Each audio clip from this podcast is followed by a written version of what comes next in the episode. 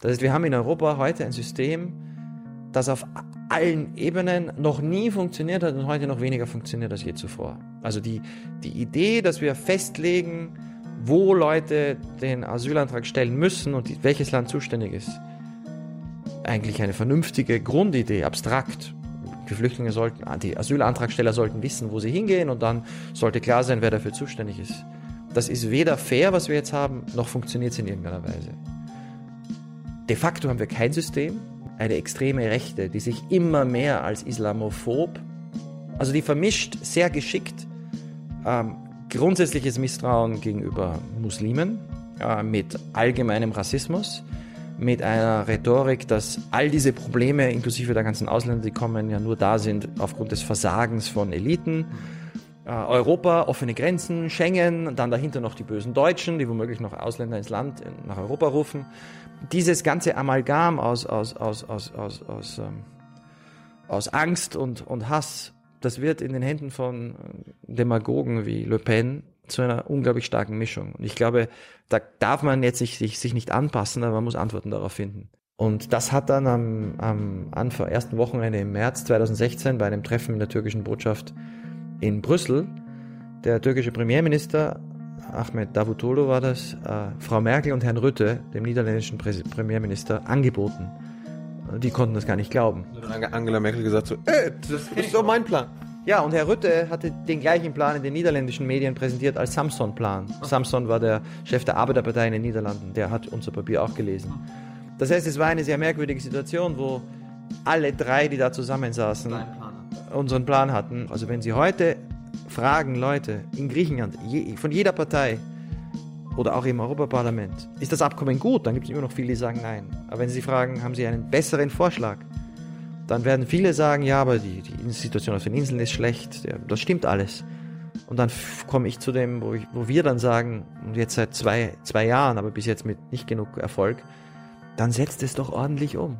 Aber die Frage war ja, was hat die Türkei nicht eingehalten seit in den letzten zwei Jahren? Bezogen auf diesen, also auf dieses Abkommen. Abkommen. Ja, ja. Also ja, ich habe gleich über die Menschenrechte allgemein geredet. Ja, ja. In Bezug auf das Abkommen hat die Türkei ihren Teil eigentlich eingehalten. Würdest du den gleichen Deal wenn die Situation heutzutage immer noch so wäre wie damals, also dass es kein Abkommen gegeben hätte und so weiter, würdest du ihn heute nochmal genauso vorschlagen?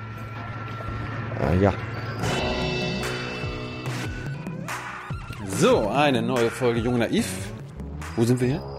Äh, wir sind in Berlin-Kreuzberg im Büro der Europäischen Stabilitätsinitiative, ESI. Und wer bist du? Und ich bin äh, Gerald Knaus und äh, seit 1999 der Vorsitzende von diesem Verein. Und äh, ja, wenn ich nicht auf Reisen bin, arbeite ich hier. Liebe Hörer, hier sind Thilo und Tyler. Jung und Naiv gibt es ja nur durch eure Unterstützung. Hier gibt es keine Werbung, höchstens für uns selbst. Aber wie ihr uns unterstützen könnt oder sogar Produzenten werdet, erfahrt ihr in der Podcast-Beschreibung. Zum Beispiel per PayPal oder Überweisung. Und jetzt geht's weiter. Warum hast du den Verein gegründet?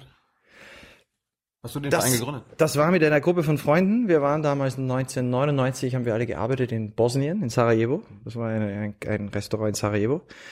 Und wir haben gearbeitet für internationale Organisationen im Wiederaufbau nach dem Krieg und hatten alle das Gefühl, dass wir in den verschiedenen Institutionen nicht wirklich wussten, was eigentlich außerhalb des Büros vor sich geht in der Gesellschaft. Also was wirklich in Bosnien los ist. Mhm. Und haben dann gemerkt, dass die Journalisten bereits alle weggezogen waren es war kein akuter Krieg mehr, also da kam immer wieder mal alle halbe Jahr ein Journalist für ein paar Tage. Und die Wissenschaftler an den Unis überall in Europa kam hin und wieder einer und er hat dann ein Gespräch geführt und hat gesagt, das erscheint dann als Artikel in vier Jahren irgendwo.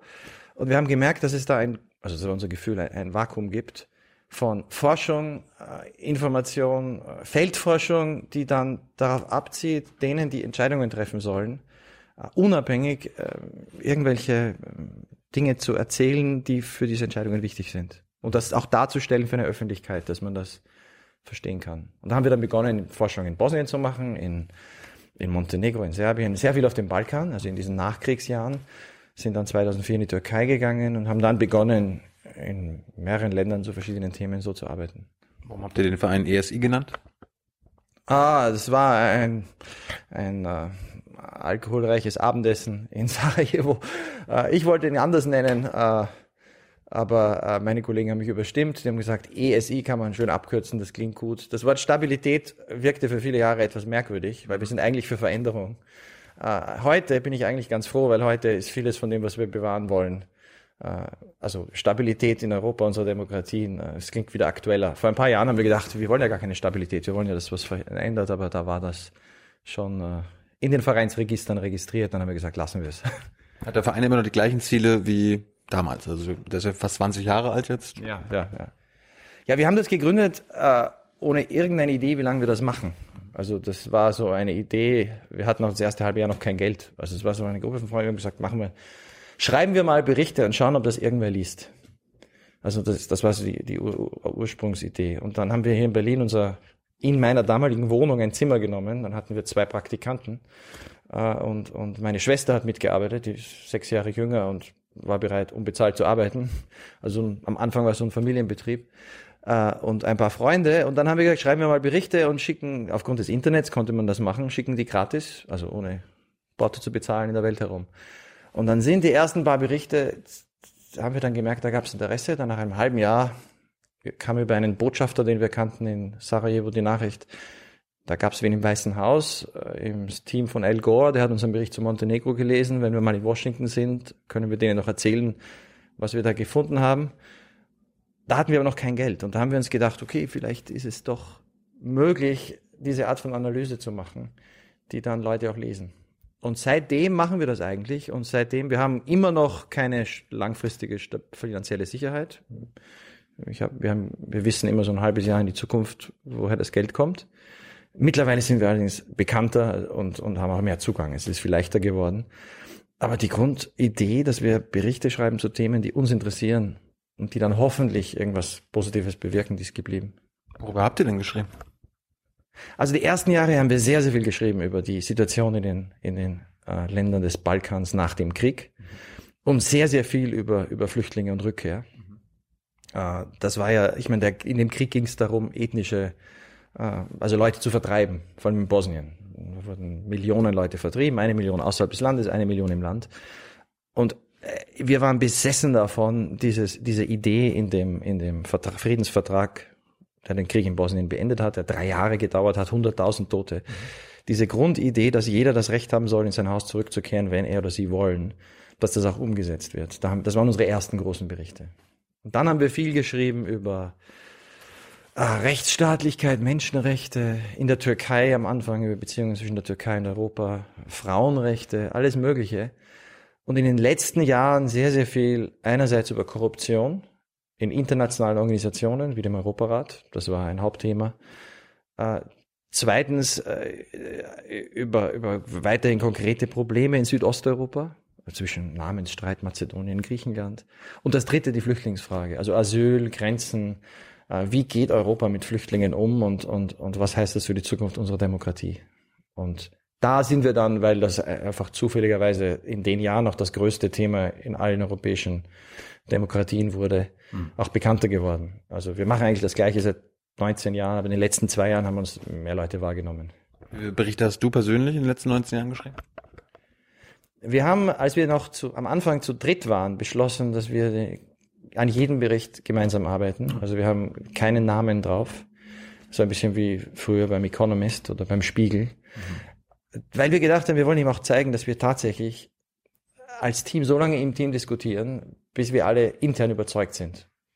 Wir haben uns gedacht, wenn wir uns selbst nicht überzeugen können von unseren Argumenten, wieso sollen uns dann die Leute, die vielen, vielen Leser, die wir erhoffen, äh, Vertrauen. Also ich bin an jedem Bericht beteiligt, aber bei jedem Bericht ist ein anderes Team von Leuten, die da im Feld forschen, die Interviews machen. Wir sitzen dann alle zusammen und schreiben dann so lange diese Dinge um, manchmal 60 Mal, bis wir das Gefühl haben, es, es, es erfüllt seinen Zweck. Denn das, das Schwierigste ist es ja nicht, irgendwas zu schreiben. Das ist kinderleicht oder es zu verschicken. Das Schwierige ist, dass Leute erstens das E-Mail öffnen, den Text anschauen, den Text über die erste Seite hinaus lesen und dann sich merken, eine Woche später, was sie gelesen haben. Ich meine, daran scheitern ja 95 Prozent aller Dinge, die geschrieben werden. Mhm. Und wenn sie sich's dann merken nach einer Woche, dann ist ja unser immer noch verrückter Anspruch, dass wir hoffen, dass dann auch was passiert. Das heißt, die müssen sich das so gut merken, dass sie dann anderen erzählen, hey, ich habe was gelesen, ich habe eine Idee, so könnte man das machen. Und um dahin zu kommen, glaube ich, muss man jeden Text hundertmal umschreiben, jedes überflüssige Wort rausnehmen, überlegen, wie man es am besten formuliert, wie man überzeugt, jede Kritik auch vorher schon einholen, um darüber nachzudenken, wie man das besser präsentiert. Und das ist mühsam und darum schreiben wir nicht so viel, mhm. aber versuchen dann die Dinge, die wir schreiben, dann äh, hoffen wir, dass dann möglichst viele Leute sie lesen. Stehst du noch eigentlich zu allen Berichten oder gibst du, äh, keine Ahnung, Berichte zu irgendwelchen Entwicklungen oder irgendwelchen äh, ähm, Zuständen in irgendwelchen Ländern, wo du heute sagst, so, ah, da gucke ich heute anders drauf? Das gibt es immer. Weil die Zukunft, äh, also auch wir, wir unser, das ist ja immer ein bisschen anmaßend, aber da wir es alle machen in unserem Alltagsleben, wir haben immer Annahmen über die Zukunft. Mhm. Äh, ich war sicherlich, als wir in der Türkei begonnen haben, optimistischer über die Zukunft der türkischen Demokratie weil das damals viele waren und weil das auch der Eindruck war aus unserer Forschung, als, als ich das heute bin.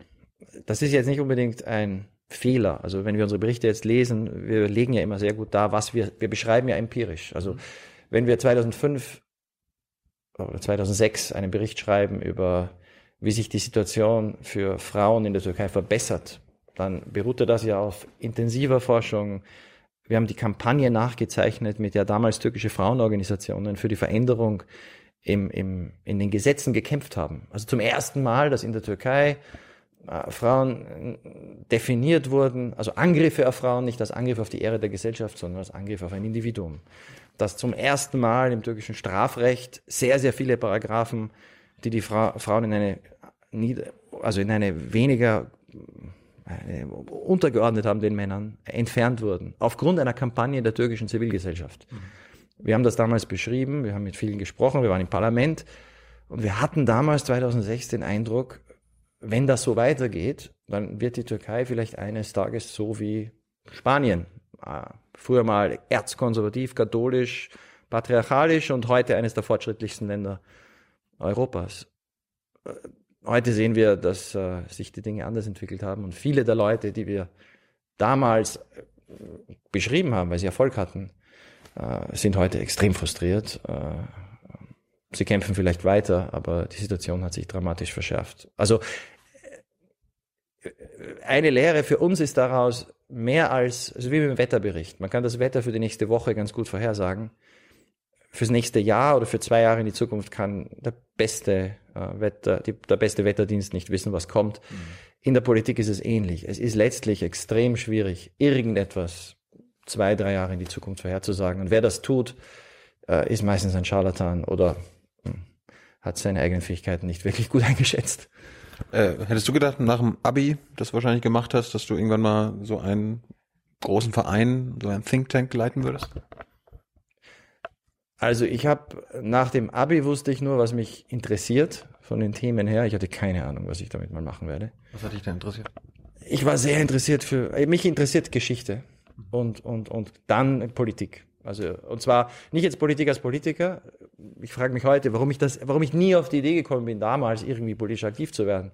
Aber Politik als als dramatische Veränderung in Gesellschaften. Ich bin in Wien aufgewachsen und äh, und 1989 ist auf einmal der eiserne Vorhang heruntergefallen. Also eine Welt, ich erinnere mich noch, als ich ein Jugendlicher war und auf einen Hügel in einer Stadt, eine Stunde von Wien entfernt, auf einmal Richtung Osten geblickt habe. Es war ein, so ein Schulausflug und dann sah ich da Wolkenkratzer einer, einer Stadt. Und ich habe gedacht, was ist das? Und dann wurde mir gesagt, das ist Petrojalka, das ist Bratislava, Pressburg, die Hauptstadt der Slowakei. Mir war nicht bewusst, dass eine Stunde von Wien entfernt, und ich bin dort aufgewachsen und war relativ interessiert. Ich war mal ein Jahr in Amerika, aber ich, ich wusste, ich kannte diesen ganzen Osten Mitteleuropa nicht. Und auf einmal ist dieser ganze Kommunismus zusammengebrochen. Äh, ich war damals Student, ich erinnere mich, ich war in einer Bibliothek an der Uni und dann kam ein bulgarischer Student in die Bibliothek gerannt und hat gesagt, die Berliner Mauer ist gefallen. Und wir sind dann alle in die, in die, in die Bar vom, vom, vom, vom, in die Studentenbar gerannt und haben dann diese Bilder gesehen und ich habe in dem Moment gesagt, okay, ich will das verstehen, was da passiert. Und, und äh, das war eigentlich, was ich die nächsten Jahre dann gemacht habe. Ich habe dann Geschichte, Politik studiert, habe dann sofort nach einem, nach dem Ende, ich habe noch Postgraduate gemacht, dann nach dem Ende des Studiums gesagt, ich will in den Osten, ich will irgendwas machen. Habe dann ein Angebot bekommen, äh, politische Theorie in äh, Riga zu unterrichten an der Uni. Wow. Äh, ja, Das dachte ich auch, aber dann wurde die Uni geschlossen. Das war angeblich eine alte Fakultät für Marxismus, Leninismus. Äh, Also das war so Umbruchjahre. Dann hatte ich auf einmal kein An- Jobangebot und dann kam das andere Angebot. Ja, wie wär's denn mit Volkswirtschaft in der Ukraine? Und da ich auch Wirtschaft studiert hatte an der Uni und mir gedacht habe, klingt auch gut, dann bin ich halt nach Tschernowitz in die, Ost, in die Westukraine, an der Grenze zu Rumänien und Moldau und habe dann dort ein Jahr unterrichtet. Aber das Ziel war eigentlich, ich wollte in den Osten, ich wollte sehen, was passiert, wenn so ein ganzes System zusammenbricht und und wie man da, sehr optimistisch die Sicht, wie man da irgendwie Demokratien und ein neues Europa aufbaut. War dann ein Jahr in der Ukraine, war dann zwei Jahre in Bulgarien.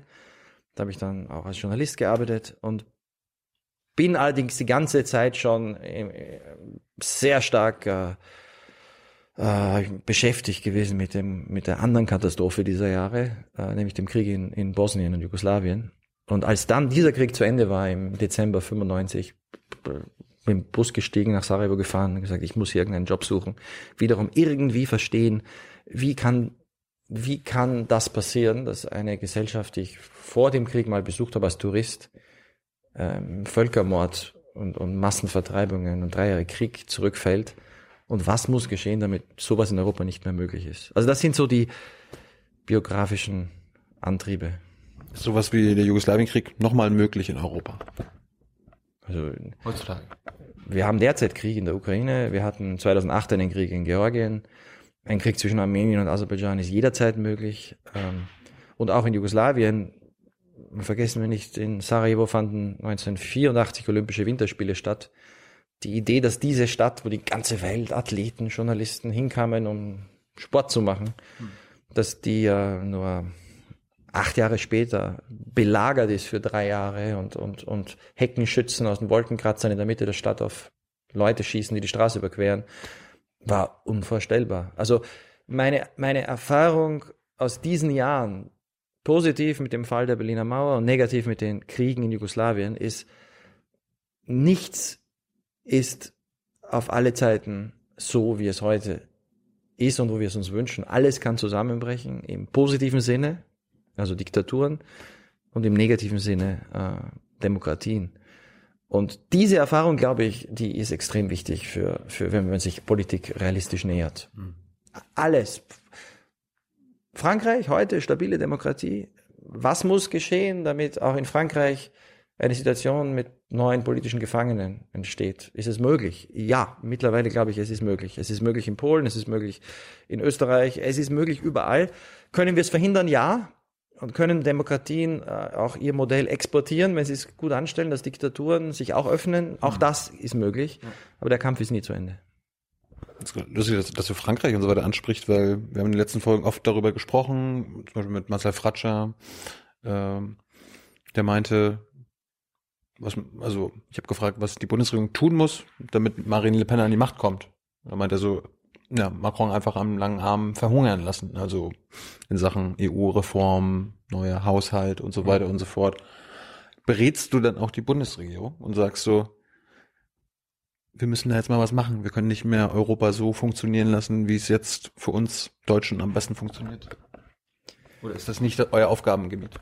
Also ich war, ich war vor zwei Wochen in Paris äh, und ich äh, habe auch in Paris einige Jahre gelebt. Also bevor ich nach Berlin kam, war ich vier Jahre in, in Frankreich und meine Kinder gehen in die französische Schule, also wir sind sehr frankophil. Und darum habe ich Frankreich erwähnt, weil die dramatischen Ereignisse der Wahlen im Anfang letzten Jahres uns eben auch nahegebracht haben, wie, wie, wie selbst, selbst eine stabile Demokratie wie Frankreich schien kurz ins Wanken zu geraten. Ähm, und ich glaube auch, dass wir genau da, und ich glaube, dass man sich nicht darauf verlassen kann, okay, die haben jetzt richtig gewählt. Da ist aus ir irgendwoher Macron aufgetaucht. Das ist eine Ausnahmeerscheinung. Den hatte ja niemand auf, auf dem Zettel äh, ein halbes Jahr vor den Wahlen. Äh, wir verlassen uns jetzt darauf, der richtet das schon. Le Pen hat über 30 Prozent der Stimmen bekommen. Äh, und der, äh, der Zorn, auch das, auch der, der, der, fast der Hass, der in Frankreich äh, bei vielen der Le Pen-Anhänger zu spüren war. Ich habe die Parteikongresse im Fernsehen gesehen. Ich habe mir gedacht, ich, es gab dann so Meldungen in den Zeitungen, ja, sie, sie, sie hat sich jetzt vielleicht, ähm, ist jetzt moderater geworden, um mehr Mitte-Wähler anzusprechen. Jetzt schaue ich mir mal den Parteikongress an. Das war ein Parteikongress, man hat gemerkt, wo die Leute ge gebrüllt haben mit Begeisterung. Das war on est chez nous. Nur, alle, die nicht dazugehören, müssen weg. Also das waren so die Slogans. Ich glaube, das ist schon eine gefährliche Situation. Äh, woran wir konkret arbeiten, äh, und das habe ich jetzt auch in Frankreich gemacht, ich glaube, wenn, wenn Macron in einer Frage scheitert, und das ist die Frage, wie geht Europa mit Migration, mit Asyl, mit Flüchtlingen um? Wie schafft es Europa, eine menschenwürdige europäische Politik zu haben? Wenn er da scheitert, dann ist das für die äh, eine extreme Rechte, die sich immer mehr als islamophob, also die vermischt sehr geschickt ähm, grundsätzliches Misstrauen gegenüber Muslimen äh, mit allgemeinem Rassismus, mit einer Rhetorik, dass all diese Probleme, inklusive der ganzen Ausländer, die kommen, ja nur da sind aufgrund des Versagens von Eliten. Äh, Europa, offene Grenzen, Schengen, dann dahinter noch die bösen Deutschen, die womöglich noch Ausländer ins Land, nach Europa rufen. Dieses ganze Amalgam aus, aus, aus, aus, aus, aus, ähm, aus Angst und, und Hass, das wird in den Händen von Demagogen wie Le Pen zu einer unglaublich starken Mischung. Und ich glaube, da darf man jetzt sich, sich, sich nicht anpassen, aber man muss Antworten darauf finden. Und eine, es ist sicherlich kein Zufall, dass Le Pen besonders stark dort war, wo französische Politik auch versagt hat. Also zum Beispiel dieses Dschungellager bei Calais, wo äh, jetzt über zehn Jahre irgendwie tausende Leute äh, neben dem, äh, äh dem Hafen von Calais im Grunde in unwürdigsten Bedingungen leben. Äh, jetzt wieder weil das Ganze soll, wurde vor einem Jahr geschlossen und wurde groß gefeiert. Äh, dass dort in Calais und Pas-de-Calais, dieser nordfranzösischen Region, Le Pen ihre besten Wahlergebnisse hatte. Äh, und ich meine, wir haben jetzt ähnliche Szenen an der Grenze zwischen Frankreich und Italien in Ventimiglia, wo französische Polizisten ein Katz-und-Maus-Spiel mit, mit, mit Migranten, die versuchen, aus Italien nach Frankreich zu kommen. Wenn wir da keine Lösungen finden, dann ist immer die Gefahr, dass das in den Händen von Le Pen oder anderen hm äh, extrem gefährlich ist. Und vielleicht biografisch, ich bin ja Österreicher, ähm, ich habe natürlich auch ähm, die Vorstellung vor fünf Jahren, dass die FPÖ, die ja in den letzten Jahren unsere rechtsnationalistische Partei äh, in den letzten Jahren sich nur mehr radikalisiert hat, die Wahlplakate hatte, Daham statt Islam, also Heimat ohne, ohne Moslems mhm. oder also äh, rassistische Kampagnen geführt hat, dass die heute den Innenminister in Österreich stellt, wo vor zwei Jahren Österreich genauso viel Willkommenskultur hatte wie Deutschland. Alle meine Freunde am Flug, am, am, am Bahnhof in Wien und äh, in jedem Dorf, das ich kenne in Westösterreich, wurden Flüchtlinge hingebracht und eigentlich eine große Leistung, dass wir zwei Jahre später eine politische Wende um 180 Grad haben, zeigt uns, wie schnell das gehen kann. Und das ist eben wenn das in Frankreich oder Deutschland passieren würde, wäre das das Ende Europas. Mhm. Wenn es in Österreich passiert, ist es extrem unangenehm, aber hoffentlich äh, umkehrbar. Wie erklärt ihr euch diese 180-Grad-Wende? Also in Österreich, äh, in Deutschland, das ist ja, ich will nicht sagen 180 Grad, aber da sind auch 90, 100 Grad äh, schon passiert. Also die Bundesregierung, nachdem jeder, die Willkommen, nicht jeder, aber die meisten, die Willkommenskultur gefeiert haben, hat die Bundesregierung natürlich auch viele äh, Gesetze, Asylgesetze erlassen, aber auch an den EU-Außengrenzen einiges getan. Dazu kommen wir wahrscheinlich gleich noch. Mhm. Äh, droht uns jetzt auch noch die 180-Grad-Wende? Oder wie, wie, wie erklärst du die überhaupt? Also, ich glaube, da gibt es eine ganz man kann ganz pragmatisch ansehen, was ist in Österreich passiert, oder man kann es, äh, ich glaube, beides gehört dazu, man kann es auch etwas philosophischer sehen. Ich glaube, dass wir in all unseren Demokratien, wenn eine Bevölkerung vor die Wahl gestellt wird, vollkommen offene Grenzen zu haben, also jede Kontrolle zu verlieren, oder Populisten sagen, wir schließen die Grenze vollkommen, also wie die FPÖ im Wiener im österreichischen Wahlkampf, Obergrenze Null war ihr Slogan, beziehungsweise dann Obergrenze unter Null, also wir schaffen Ausländer raus und keiner kommt. Wenn das die Alternativen sind für eine Bevölkerung, dann fürchte ich aus den Erfahrungen der letzten 100 Jahre in all unseren Demokratien, wählen die Leute das, die geschlossenen Grenzen. Was, wir dürfen es einfach nicht dazu kommen lassen, dass das die Alternativen sind. Hm. Uh, und in Österreich war die, waren die Spitzen der Mitte-Rechts- und Mitte-Links-Parteien, Sozialdemokraten und Christdemokraten, in der ganzen Krise, in der ganzen Flüchtlingskrise, uh, nicht sehr überzeugend. Sie haben zwar gesagt, wir, wir, wir müssen, weil auch das die Bestimmung in der Bevölkerung war, bei sehr vielen, das sind Flüchtlinge, wir müssen ihnen helfen. Aber als dann jeden Tag weiterhin 10.000 Leute über die Grenze aus Slowenien kamen, die meisten nach Deutschland weitergezogen, aber auch sehr viele in Österreich geblieben. Und als dann die Leute gefragt haben, was ist, was, was machen wir, geht das jetzt immer so weiter? Da konnte der damalige Bundeskanzler keine Antwort darauf geben. Also er hat einfach, es war offensichtlich in Pressekonferenzen, wusste nicht, was er sagen soll. Und als dann die Boulevardpresse, die Kronenzeitung in Österreich, die eine Reichweite hat, von der Boulevardpresse in anderen Ländern nur träumen kann, weil die liest praktisch jeder Haushalt, geschwenkt ist nach den Ereignissen Silvester Köln gesagt hat, das ist jetzt genug, Grenzen zu, ist dieser Bundeskanzler umgefallen. Also ein Sozialdemokrat, der davor gesagt hat, wir helfen jedem, ist über Nacht zu jemandem geworden, der gesagt hat, okay, die Bevölkerung will, die, die Kronenzeitung will, äh, wir schließen jetzt alle Grenzen. Das hat dazu geführt, dass er natürlich bei allen jede Glaubwürdigkeit verloren hat. Äh, ich meine, die, die gegen Flüchtlinge waren, haben gesagt, du hast ja jetzt monatelang nichts getan und die, die für Flüchtlinge waren, haben gesagt, du übernimmst auf einmal, nur weil äh, populistische Stimmen laut werden, die Politik der FPÖ. Und in dieser Situation ist ein einziger Politiker herausgetreten, der gesagt hat, ich habe einen Plan, und das war Sebastian Kurz, der Außenminister. Und sein Plan war Orbans Plan. Also sein Plan war, wir, wir schließen einfach die Grenzen auf den Balkan. Äh, wir machen eine große Konferenz, wir bringen die Mazedonier und Serben und Kroaten und, und alle zusammen und wir, wenn die Leute äh, weiter nach Griechenland kommen, dann halten wir sie in Griechenland auf. Bei dieser Konferenz war Griechenland nicht eingeladen. Äh, das war von vornherein eine ziemlich absurde Geschichte.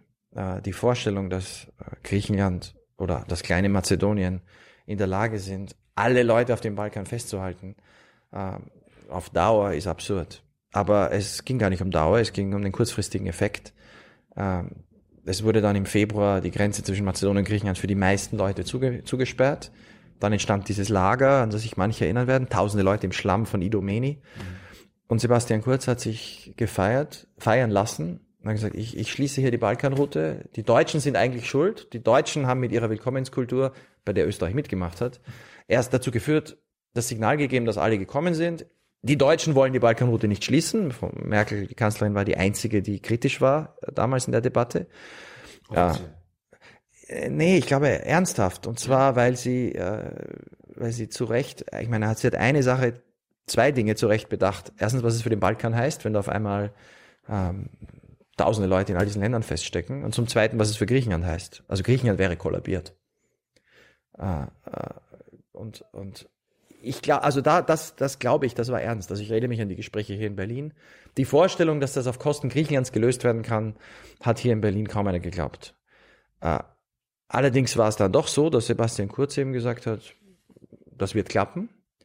Dann kam es eben im März zu dieser Einigung, die die Deutschen und die Niederländer mit den Türken gemacht haben über das EU-Türkei-Abkommen oder dieses Statement oder die Verlautbarung. Und dann ist die Zahl der Leute, die nach Griechenland kommen, tatsächlich dramatisch eingefallen. Und Sebastian Kurz hat sich feiern lassen. Jetzt tatsächlich kam kaum noch jemand nach Griechenland, aber Kurz sagte, das war seine Entschlossenheit. Er hat die Deutschen vorangetrieben. Äh, und ohne, ohne diese, diesen, diese Mauer, diesen Zaun in Mazedonien und seine Initiative wäre das nicht passiert. Und mit dieser Kampagne ist er dann vom Außenminister äh, zum jüngsten Bundeskanzler Österreichs geworden. Und hat dann noch eine Koalition gemacht mit einer rechtsextremen Partei.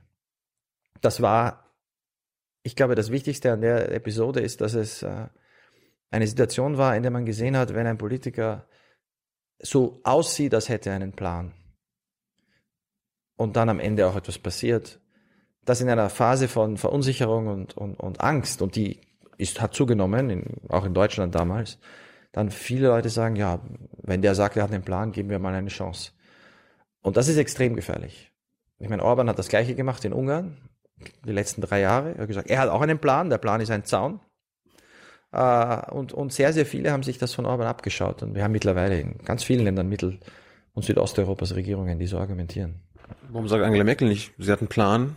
Ich meine, die machen, wir machen ja keinen Zaun auf dem Mittelmeer, aber das Mittelmeer regeln wir jetzt auch immer mehr ab. Ob nun in der Ägäis mit Kriegsschiffen und so weiter oder ähm, die Frontex patrouilliert auf dem Mittelmeer und so weiter. Warum sagt die, ist die Kanzlerin da nicht ehrlich? Es wäre ja nicht ehrlich, weil die, die, die Kriegsschiffe halten ja niemand ab. Also diese, diese Kriegsschiffe in der Ägäis sind ja, das ist reine Symbolpolitik, die äh, wollen ja gar kein Schiff aufnehmen. Wenn sie ein Schiff aufnehmen würden, dann wäre es, wenn es ein deutsches Kriegsschiff ist, Wäre, wäre der Flüchtling in Deutschland angekommen, äh, könnte er einen, einen Asylantrag stellen auf dem Schiff. So ist das Recht. Ja. Also die Kriegsschiffe, die sind dort nur für den Austausch von Informationen zwischen Griechenland und der Türkei. Das kann man nicht ohne Kriegsschiffe machen. Das könnte man auch ohne Kriegsschiffe machen, aber nicht ganz leicht, weil die Griechen und die Türken in der Ägäis sich ja ständig militärisch äh, mit großem Misstrauen betrachten.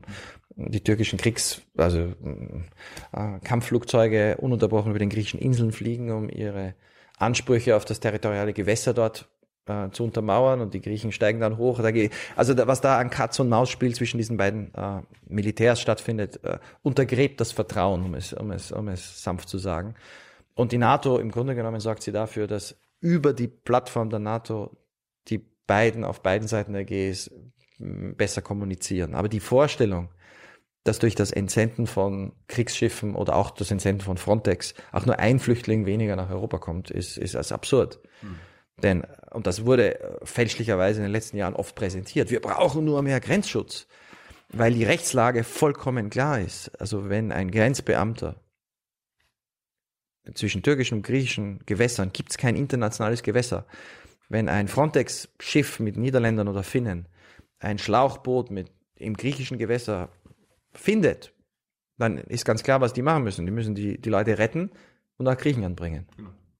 Das ist die Rechtslage und das wissen die Frontex-Leute auch. Das, ich hatte mal ein Gespräch mit einem finnischen Grenzbeamten äh, und habe ihn damals gefragt, wie es denn wäre, wenn anstatt des damals immer als unfähig beschimpften griechischen Grenzschutzes die Finnen die Ägäis übernehmen würden. Sagen wir, äh, die griechische Regierung sagt, wir haben genug von diesen ganzen Anschuldigungen, wir sind eine europäische Außengrenze, liebe Finnen, übernehmt. Was wäre dann anders? Und die Antwort war, und das erinnere ich mich natürlich heute noch, klar ist klar, nichts wäre anders. Also die, die Registrierung der Leute, die ankommen, wäre vielleicht schneller. Äh, vielleicht wäre das erste Gespräch, äh, die erste Untersuchung durch die Polizei, äh, handelt es sich hier womöglich um Terroristen, die in irgendwelchen Datenbanken sind. Das wäre vielleicht auch schneller. Aber es würde nicht eine Person weniger kommen, weil die Grenzpolizei in Europa nicht die Aufgabe hat, Flüchtlinge zurückzustoßen. Wenn sie es tut, äh, handelt sie illegal. Da reden wir über Flüchtlinge, die über die Türkei, über das Meer kommen. über die Ägäis ja. nach Griechenland auf die Inseln versuchen zu kommen. Äh, kannst du uns erklären, das haben, das haben wir uns immer wieder gefragt, warum, wenn Menschen zum Beispiel über Libyen übers Mittelmeer versuchen mhm. zu fliehen und keine Ahnung von NGOs aufgegriffen werden oder auch von keine Bundeswehrschiffen passiert ja auch manchmal. Warum müssen die alle zu einem Hafen nach Italien gebracht werden? Warum nicht mal nach Spanien? Warum mal nicht nach Frankreich? Es gibt doch viele unterschiedliche Mittelmeerstaaten. Warum wird das nie aufgeteilt? Das ist eine sehr gute Frage. Also vor allem, warum bringt man nicht mehr nach Malta? Das liegt noch näher. Ja. Ähm, Korsika, Sardinien. Also die, die, die, das war einfach, es war einfach sehr bequem für die anderen Europäer und es war ein, ein Vorteil und ein Glück für Europa, dass die Italiener für viele Jahre jetzt die Verantwortung einfach übernommen haben. Also die italienische Behörde in Rom koordiniert alle Rettungsversuche und äh, das wissen die NGOs, die melden sich in, die rufen in Rom an und sagen, hier ist ein Schiff und wir sehen ein Schiff und dann wird von Rom aus gesagt, wer dorthin fahren muss und das Schiff äh, die Leute retten soll. Die Leute fahren Italien an, weil im Vergleich zu, also wenn man mal Malta rauslässt und die Italiener haben einfach mit Malta irgendwelche Übereinkünfte, dass sie dort die Leute nicht hinbringen, eigentlich könnte man die auch dorthin bringen. Ich meine, jetzt, warum hat, warum hat man als EU nicht gesagt, okay, Malta ist eine EU, Italien ist eine EU, Frankreich, Spanien, alle anderen Mittelmeerstaaten, kann man sich da nicht einigen? Äh, die Italiener haben das oft gefordert. Genau. Und die anderen haben sich äh, gedacht, es äh, ist doch viel bequemer, wenn alle in Italien ausgeladen werden. Bis vor drei Jahren haben die Italiener das mitgemacht, weil sie wiederum gedacht haben, die Leute gehen sowieso in den Norden und kommen dann nach Schweden oder Frankreich oder Deutschland. Das ist in den letzten Jahren etwas schwieriger geworden, aber es ist immer noch nicht wirklich schwierig. Das heißt, wir haben hier eigentlich ein System, das auf allen Ebenen nicht funktioniert. Äh, es ist natürlich absurd und unfair, sich vorzustellen, dass alle, die da gerettet werden, in Italien bleiben sollten. Hm. Es ist genauso absurd, dass wir heute ein System haben, wo in Europa gesagt wird, jeder, der in internationalen Gewässern gerettet wird und nach Italien gebracht wird, ist aufgrund des Dublin-Abkommens eine italienische Verantwortung. Also Italien ist dann zuständig für alles, was passiert, für fast alle dieser Leute. Inklusive, wenn sie als Flüchtlinge anerkannt werden, muss Italien sie alleine versorgen. Hm. Ähm, Dann ist es aber auch absurd, die Vorstellung, dass die Italiener ein Interesse haben, die Leute alle in Italien zu behalten. Die Leute ziehen natürlich weiter. Nicht alle. Es gibt Hunderttausende, die in Italien bleiben. Aber auch sehr viele, die weiterziehen. Und nach dem Dublin-Abkommen sollten die dann alle wieder zurückgeschickt werden nach Italien. Das funktioniert natürlich auch überhaupt nicht. Äh, Im ganzen letzten Jahr haben andere, wenn ich die Zahlen im Kopf habe, ich glaube, es gab 64.000 Anträge von anderen Ländern an Italien, Leute zurückzunehmen. Und Italien hat 4.000 zurückgenommen. Das heißt, wir haben in Europa heute ein System, das auf allen Ebenen noch nie funktioniert hat und heute noch weniger funktioniert als je zuvor. Also die, die Idee, dass wir festlegen, wo Leute den Asylantrag stellen müssen und die, welches Land zuständig ist, eigentlich eine vernünftige Grundidee, abstrakt. Die Flüchtlinge sollten, die Asylantragsteller sollten wissen, wo sie hingehen und dann sollte klar sein, wer dafür zuständig ist. Das ist weder fair, was wir jetzt haben, noch funktioniert es in irgendeiner Weise. De facto haben wir kein System und das führt dazu, und das ist jetzt natürlich auch äh, auf die Dauer absurd, dass wir einen Wettbewerb der Systeme haben. Wer Leute schlecht behandelt, dort gehen sie nicht hin. Also wenn ein Flüchtling in Bulgarien anerkannt wird, aber da gibt es nicht viel Hilfe, geht er oder sie trotzdem weiter nach Deutschland. Wenn Verfahren äh, sehr schnell abgeschlossen werden und dann Ablehnungen kommen in der Schweiz oder äh, die Schweiz, die Italiener bittet Leute zurückzunehmen, dann gehen die Leute auch nach Deutschland. Wenn jetzt in Österreich gesagt wird, äh, wir werden die Flüchtlinge jetzt strenger behandeln, wir werden sie vielleicht irgendwo an zentralen Orten länger einsperren, wir werden ihnen ihr Bargeld abnehmen, dann gehen die Leute auch nach Deutschland. Also die, das System, was wir derzeit haben, nämlich kein System, führt zu einem Wettlauf nach unten bei den Standards.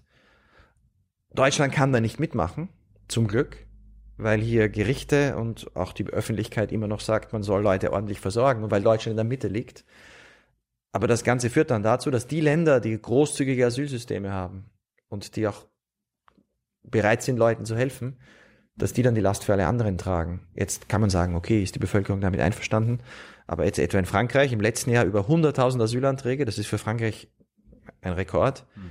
Und das liegt unter anderem daran, dass die Franzosen ein recht großzügiges Asylsystem haben und dass es sehr, sehr lang dauert bis zu einer Ablehnung, dass also selbst die, die keine Chance haben, Albaner etwa, anerkannt zu werden, nach Frankreich gehen, weil sie wissen, sie sind dort ein Jahr, werden dort ein Jahr versorgt, bekommen Geld, Schule, Unterkunft, medizinische Versorgung. Und das führt dann dazu, dass Le Pen natürlich sagt, wir müssen die Grenzen schließen. Also dass dieser Widerspruch aus einem kaputten Dublin-System, offenen Grenzen und keinen einheitlichen Standards in der Behandlung von Flüchtlingen ähm, droht Europa zu zerreißen. Ich meine, dieses Dublin-System, das war ja, da war, war ja schon bekannt, dass es kaputt ist, bevor die sogenannte Flüchtlingskrise ja. ausgebrochen ist. Also Italiener, die Griechen haben über Jahre in der EU gesagt, wir müssen das ändern.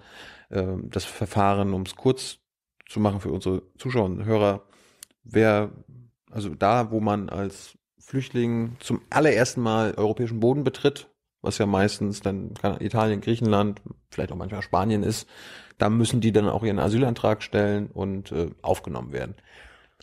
Da hat ja Deutschland äh, bis zur sogenannten Flüchtlingskrise immer so gesagt, nö, ist doch alles ganz gut so.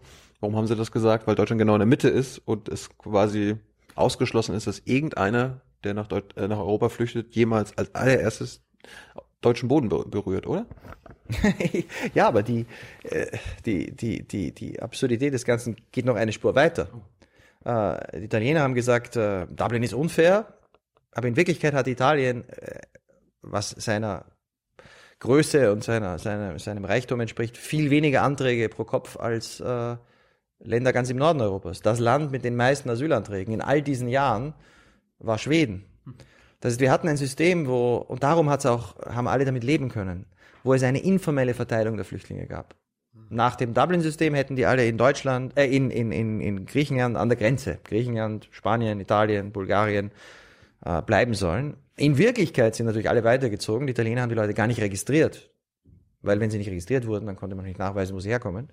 Äh, die Leute sind dann weitergezogen, aber am Ende war die Verteilung so und die Zahlen insgesamt so, dass auch Deutschland keine übermäßig große äh, Zahl von Antragstellern hatte. Das heißt, jeder konnte mit dem Scheitern von Dublin leben. Darum gab es keine Veränderungen. Also es hat nicht funktioniert, aber es hat auch niemanden wirklich so stark benachteiligt, dass irgendein Land sich wirklich dafür eingesetzt hat, es zu ändern. Das einzige Land, wo in all den Statistiken äh, wirklich, das wirklich herausragt, weil es übermäßig viele Flüchtlinge aufgenommen hat, war Schweden. Das war in diesen Jahren damals eine Mitte-Rechts-Regierung und die hatte einen Premierminister, der gesagt hat, wir können mit Flüchtlingen umgehen und eine breite Unterstützung im Parlament quer durch alle Parteien, die ein sehr großzügiges System für diese Jahre. Also Schweden hat im Jahr 2013 so vielen Leuten Schutz geboten wie Deutschland. Ah, und das war, also ich glaube 26.000 positive Entscheidungen. Und das ist doch äh, merkenswert. Das zeigt uns aber auch, dass Dublin absurd war, aber Dublin nie funktioniert hat, denn Schweden liegt weit weg von jeder europäischen Außengrenze. Wie kann Dublin denn funktionieren? Also wenn wir bei diesem, so heißt es ja nur Dublin-Verfahren, äh, was wäre dann ein neues, funktionierendes System?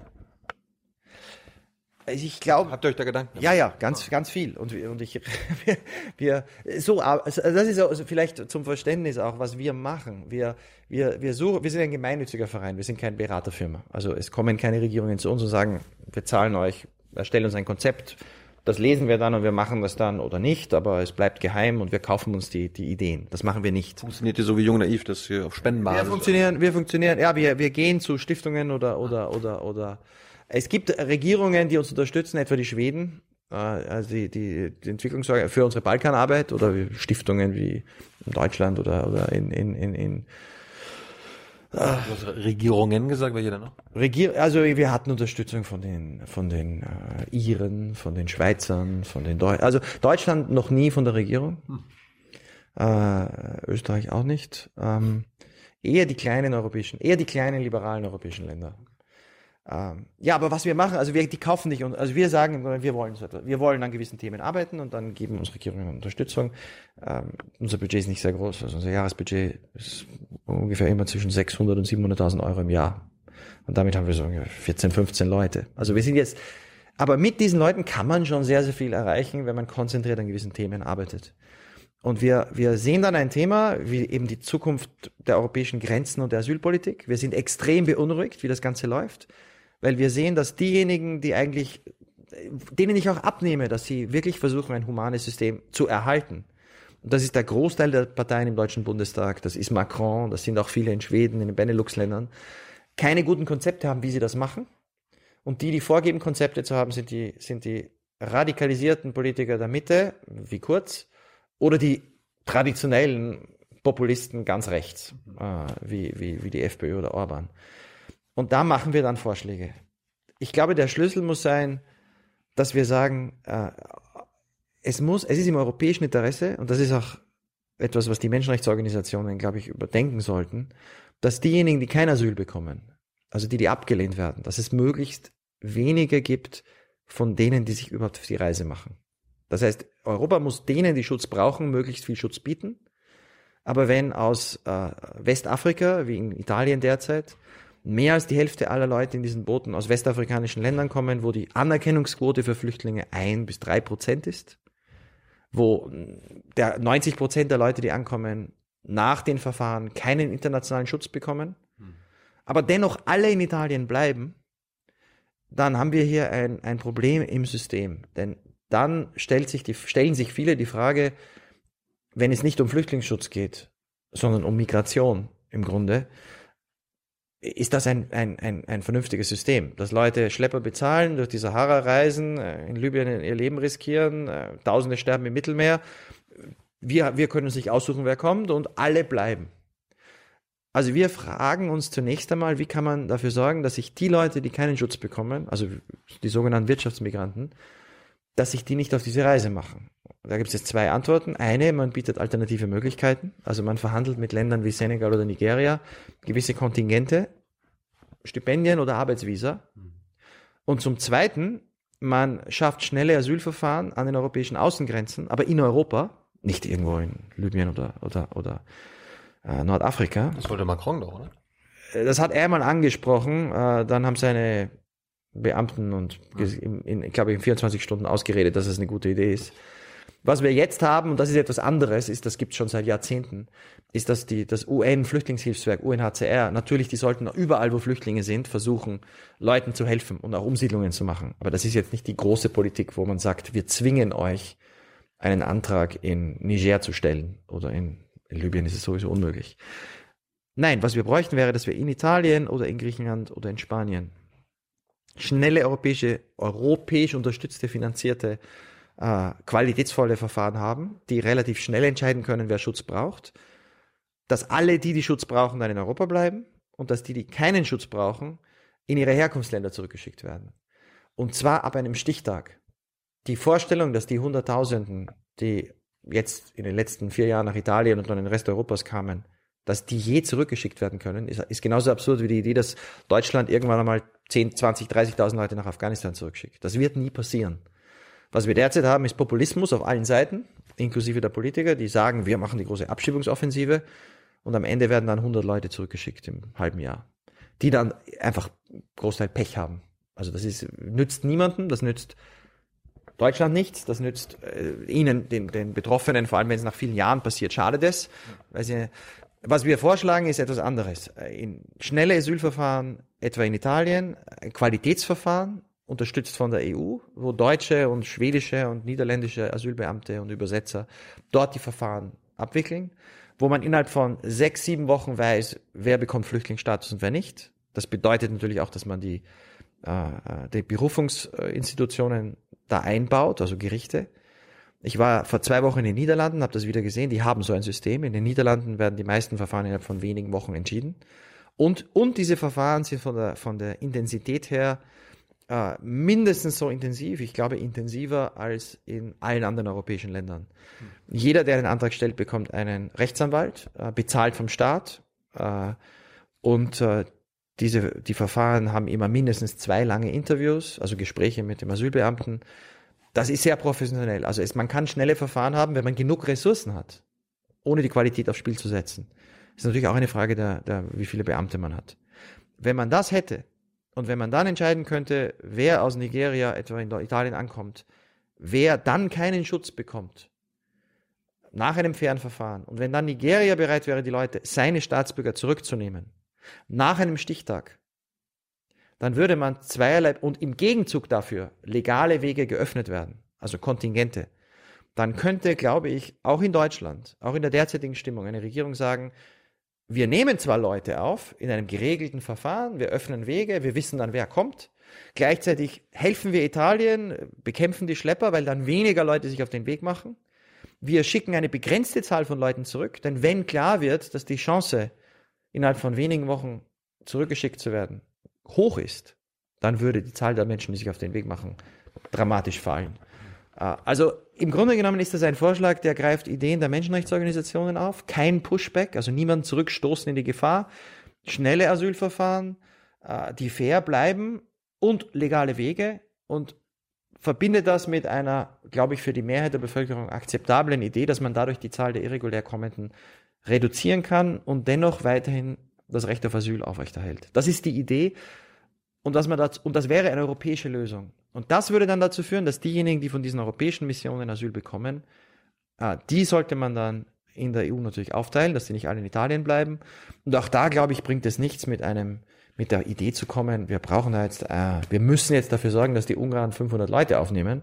Äh, man tut den Flüchtlingen nichts Gutes, wenn man sie in eine Gesellschaft zwingt, die, wo Politiker äh, rassistisch die Ablehnung von Fremden organisieren, mhm. dann sollen die Ungarn eben äh, Stipendien anbieten für Studenten aus Nigeria und die Flüchtlinge nehmen halt dann die, die anderen europäischen Länder auf. Solange die Ungarn dafür bezahlen, wenn sie allerdings gar keinen Beitrag leisten, dann sollten sie aus Schengen ausgeschlossen werden. Also ich glaube, wir bräuchten hier realistische Konzepte, die dazu, dafür sorgen, dass weniger Leute sterben, dass wir das Recht auf Asyl aufrechterhalten und dass wir gleichzeitig nicht die Illusion haben, wir können irgendwen zurückschicken, ohne dass die Länder, die Herkunftsländer da mitmachen. Und die Herkunftsländer werden nur mitmachen, wenn sie dafür irgendetwas geboten bekommen. Ansonsten haben wir die jetzige Situation und vielleicht diese Zahl ist ziemlich aussagekräftig. Im Jahr 2016 sind 100.000 Leute aus den sechs westafrikanischen Ländern, Senegal, Elfenbeinküste, Gambia, Nigeria, nach Italien gekommen. 100.000 im Jahr. Und insgesamt sind in, den, in, in diesem Jahr, ich glaube, es waren 270 aus Italien in diese Länder zurückgekehrt, freiwillig und Zwangsrückführungen. Also die Idee, dass wir, weil diese Länder einfach nicht mitmachen. Hm. Und die Idee, dass da irgendeine große Abschiebungsoffensive verkündet von italienischen, deutschen oder französischen Politikern, da etwas ändern wird, führt nur zu Zynismus. und arbeitet eigentlich nur den rechten Kräften in die Hände, weil die sagen dann, wenn es eh scheitert, was jetzt schon klar ist, ihr habt euch nicht bemüht. In Wirklichkeit brauchen wir ein Konzept, wo wir den Ländern, die ihre Bürger zurücknehmen wollen, irgendwas anbieten. Das war jetzt die Frage auf, die Antwort auf die Frage nach dem neuen Dublin-Verfahren. Das ist, das ist die Idee eines europäischen Konzepts, wie wir an den Grenzen irreguläre Migration reduzieren können, äh, legale Wege schaffen könnten für legale Migration, äh, ohne das Flüchtlingsrecht und Asylrecht aufs Spiel zu setzen.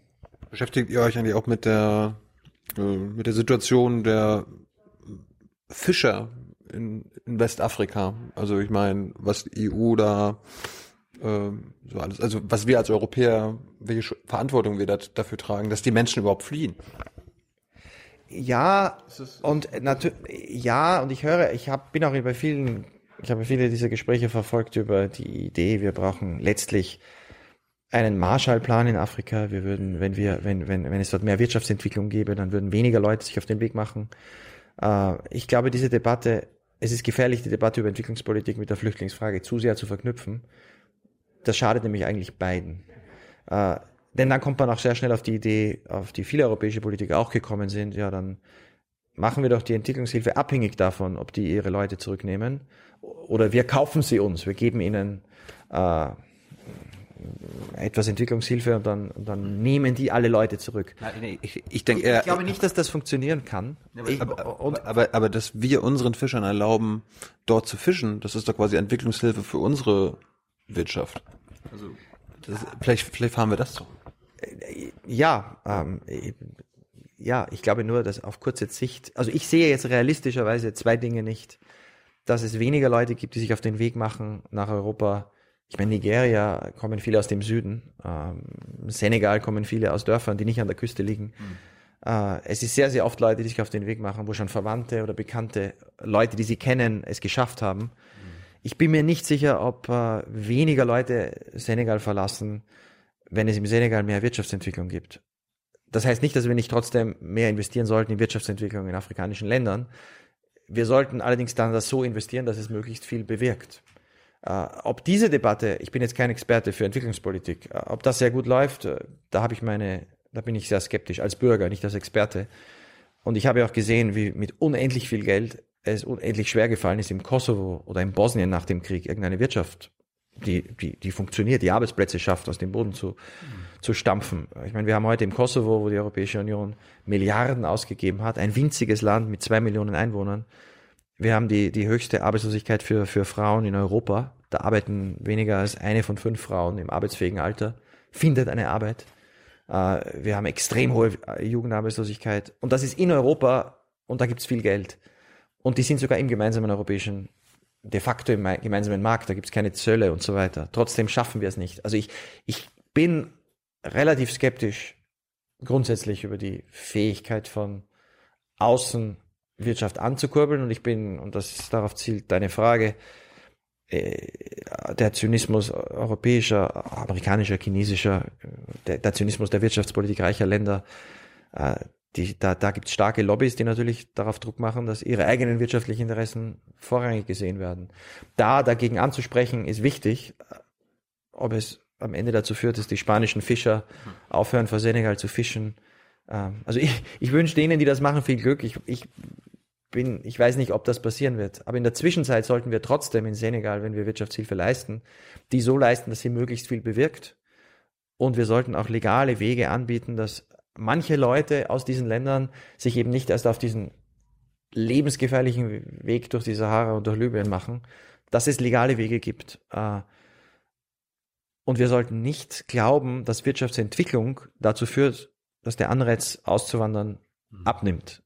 Denn in den letzten Jahren haben wir das auch in der EU gesehen. Länder, die sich sehr schnell entwickelt haben, wie die baltischen Staaten oder Polen, hatten mit die größten Abwanderungen ihrer Bevölkerung weil Wirtschaftswachstum auch dazu führt, dass auch die Bedürfnisse wachsen, dass Leute vor allem am Land sich denken, ich will jetzt auch die gleichen Konsum wie, wie die Leute in der Stadt, aber ich finde keinen Job in der nächsten Stadt, also gehe ich ins Ausland.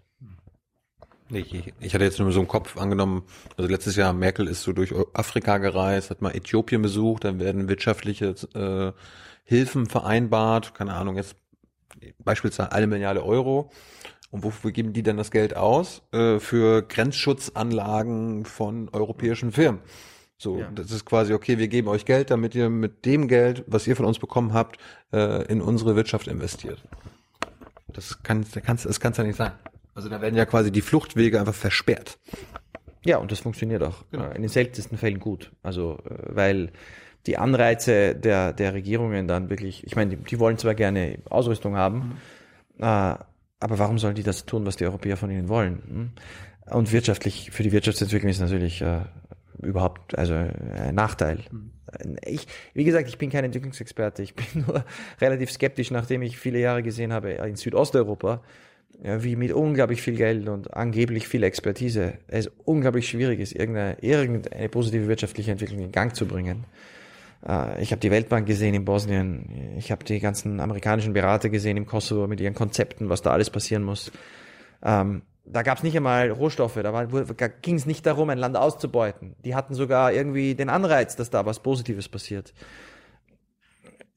Die Ausländer haben da selten gute Ideen. Äh, Ich glaube, für die Flüchtlingsdebatte ist es extrem wichtig anzuerkennen, dass es natürlich ist, es ist menschlich für Leute, die ehrgeizig sind und die das Gefühl haben, ich kenne jemanden und der hat es geschafft, ein besseres Leben für sich und seine Familie zu finden. Und ich bin jung und ich riskiere es und ich schätze Risiken. Äh, ich bin mutig, Risiken schrecken mich nicht ab. Ich höre zwar, das ist gefährlich, aber ich tue meiner Familie und mir etwas Gutes. Ich riskiere es. Solche Leute wird es immer geben. Äh, und die Antwort darauf müsste, müsste eine Mischung sein. Erstens, es zu, zu sagen, wenn ihr keinen Schutz braucht, dann begebt euch nicht auf den, auf den irre- irregulären Weg, riskiert nicht euer Leben, denn ihr, wir würden euch schnell zurückschicken, aber wir öffnen dafür im Gegenzug auch legale Wege. Äh, ich glaube, das ist die einzige realistische und, und menschliche Politik. Und man sollte nicht glauben, dass mit der relativ geringen Wirtschaftshilfe, ich meine, ein Land wie, wie, wie Nigeria hat 180 Millionen Einwohner, die EU gibt da ein paar hundert Millionen aus im Jahr, dass das irgendwie ein Land dazu bewegen würde, jetzt äh, seine Grenzen zu kontrollieren, was es sowieso nicht kann, weil es in einem Staatenverbund in Westafrika ist, der ähnlich wie die EU sagt, wir wollen unsere Grenzen öffnen untereinander. Das ist kein Konzept, das funktionieren kann. Und was Äthiopien und Eritrea betrifft, das Schlüsselproblem, ich glaube, wo man Geld immer gut anlegen kann, ist bei den Ländern, gerade auch in, in Afrika oder in, im Nahen Osten, die sehr viele Flüchtlinge aufgenommen haben, äh, weil sie Nachbarländer sind, äh, dass man da dann finanzielle Hilfe leistet für die Unterstützung der Flüchtlinge. Das ist immer gut angelegtes Geld. Äh, und da passiert viel zu wenig. Das passiert ja auch. Wir geben ja auch Geld in die Türkei für, um dort äh, für die Flüchtlingsversorgung, äh, also die zu unterstützen. Ähm, das basiert ja alles im Großen und Ganzen auf dem sogenannten Flüchtlingsdeal, auf dem Türkei-Deal, obwohl ich jetzt immer von, von der Bundesregierung, der Bundespressekonferenz ermahnt werde, dass ich meine Sprache mäßigen soll, weil es keinen Deal gibt. Äh, kannst du gleich mal erzählen, was du damit zu tun hast? Äh, sagst du Deal? Mäßigst du deine Sprache? Nein, Deal sage ich auch nicht, äh, weil, weil es einfach, also äh, auf Englisch sage ich immer das Statement. Es ist insofern, ich meine, was wichtig ist, es kam hier eigentlich zu einer, es war ein türkischer Vorschlag. Ich dachte deiner. Äh, ja, wir haben den Türken äh, unsere Papiere natürlich auch geschickt und die haben sie gelesen, aber ich bin kein, wir sind keine Regierung. Ja? Also wir, wir haben ein Papier geschrieben im September 2015 und wir haben eine ganz einfache Frage gestellt. Das war kurz nachdem der kleine Junge in Bodrum äh, ertrunken ist und diese Bilder um die Welt gingen. Und wir haben gleichzeitig gesehen, in Deutschland, Österreich, Schweden, also in einigen, nicht in allen, in einigen europäischen Ländern gab es die Bereitschaft zu sagen, wir wollen, wir nehmen jeden Syrer auf. Dann wird dann gesagt, ja, das ist doch absurd, dass wir sagen, wir nehmen jeden Syrer auf und dann zwingen wir die Leute erst in ein Boot, ihr Leben zu riskieren, wie die Familie von Aylan. Und er war ja einer von hunderten Kindern, die, die in diesem Herbst ertrunken sind. Danach noch. Ist doch absurd, dass wir die Leute sagen, sie sollen in Boote steigen. Äh, wenn wir es schaffen könnten, dass die Leute nicht in Boote steigen, aber dass wir stattdessen der Türkei Einfliegen lassen. die Leute einfliegen lassen. Also unser erster Vorschlag im September 2015 war, und wir haben pragmatisch argumentiert, wir haben gesagt, es werden eine halbe Million Leute kommen. Warum sollen die in Boote steigen, ihr Leben riskieren und durch den Balkan zu Fuß fahren oder mit den Bussen fahren? Wenn Deutschland bereit ist, diesen Leuten zu helfen, dann soll es die Leute direkt aus der Türkei abholen.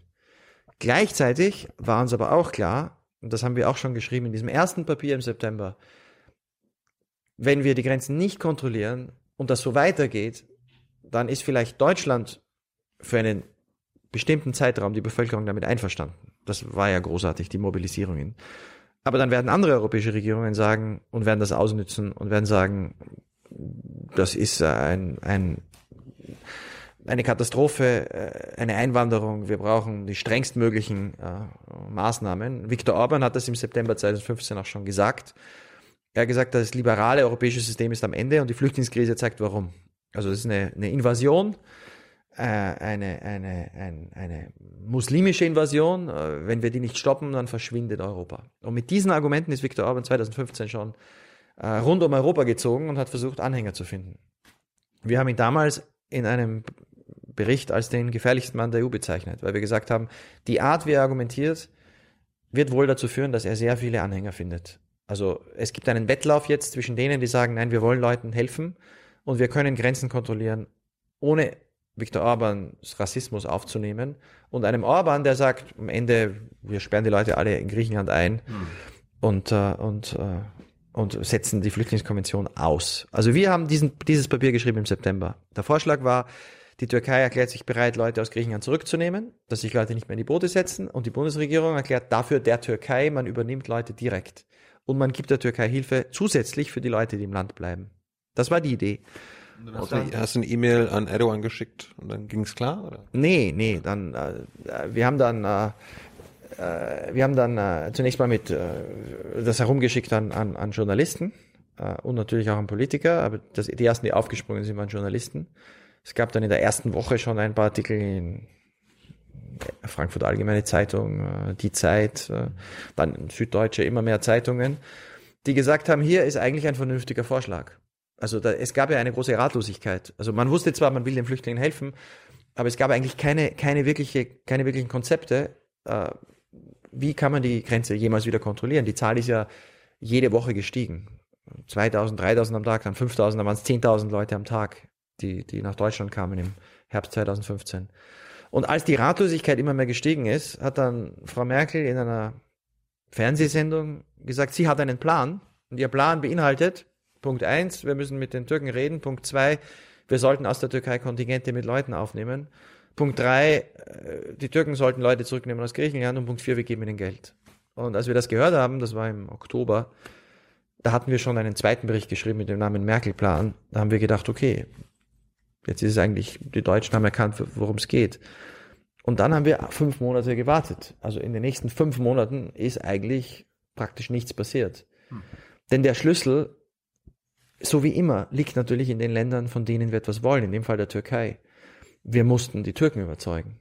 Wir mussten das Land mit den meisten Flüchtlingen der Welt davon überzeugen, dass es die EU ernst meint, ihnen wirklich zu helfen, also sie nicht über den Tisch zu ziehen, ihnen wirklich Geld zu geben für Flüchtlinge im Land äh, und ihnen wirklich Leute abzunehmen.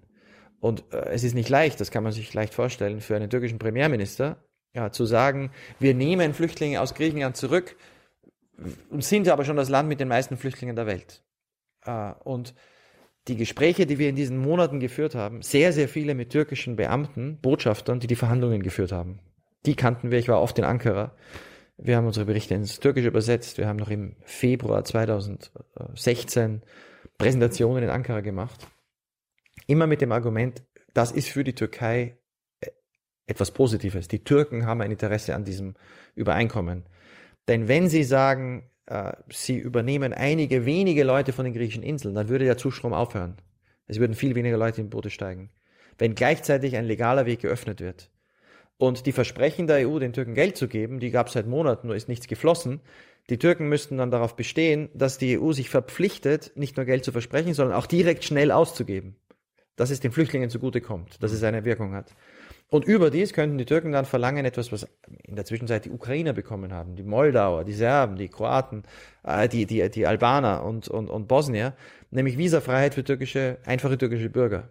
Denn derzeit haben in der Türkei nur die Staatsbeamten, also denen, wo die Regierung einen besonderen grünen Pass gibt, die reisen visafrei nach Deutschland.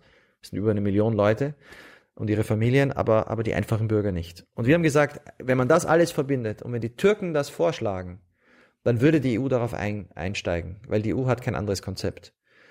Und das hat dann am, am Anfang, ersten Wochenende im März 2016 bei einem Treffen in der türkischen Botschaft in Brüssel der türkische Premierminister Ahmed Davutoglu war das, äh, Frau Merkel und Herrn Rütte, dem niederländischen Präs Premierminister, angeboten. Die konnten das gar nicht glauben. Und dann hat Angela Merkel gesagt so, äh, das ist doch mein Plan. Ja, und Herr Rütte hatte den gleichen Plan in den niederländischen Medien präsentiert als Samson-Plan. Samson war der Chef der Arbeiterpartei in den Niederlanden. Der hat unser Papier auch gelesen.